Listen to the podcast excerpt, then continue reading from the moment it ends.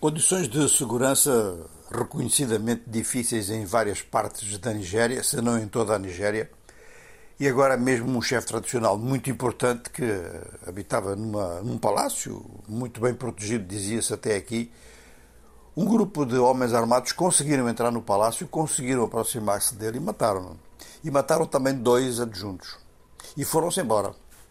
O presidente Buhari diz que a polícia está a investigar e que os autores eh, do atentado serão encontrados e levados à justiça. Mas a polícia já disse que pode tratar-se de um grupo politicamente motivado, os separatistas do Biafra.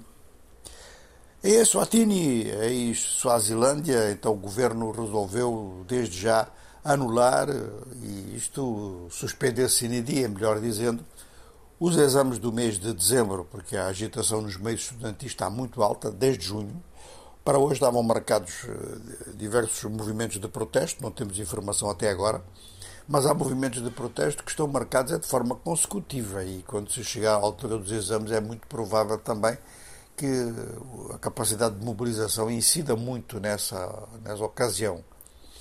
O governo está a dizer que as manifestações são perigosas, que podem provocar destruições de propriedade, morte de pessoas e que o governo está a levar as manifestações a sério. E diz que tem algumas emendas constitucionais que estão a ser preparadas para aprovação.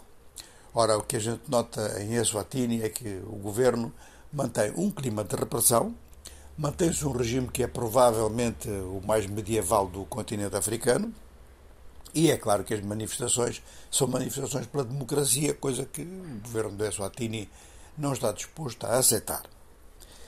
Nós vamos falar da Etiópia, onde o presidente, o primeiro-ministro, melhor dizendo, Abiy Ahmed prometeu aplicar com honestidade os acordos que foram assinados para cessar fogo na África do Sul. E até aqui parece que as hostilidades não têm retomado. Agora, o que também é verdade é que há um aspecto importante do acordo que não está a ser cumprido. E esse aspecto importante é a ajuda humanitária que até agora não chegou nenhuma à região do Tigre. Enfim, estamos a poucos dias do começo do Mundial de Futebol. Os países africanos, como os outros, têm vindo a preparar-se. E no caso concreto do Senegal, a notícia que chama mais a atenção é que o grande jogador senegalês, Sadio Mané, não poderá jogar as primeiras partidas em virtude de um ferimento no joelho. Ora, as primeiras partidas são cruciais.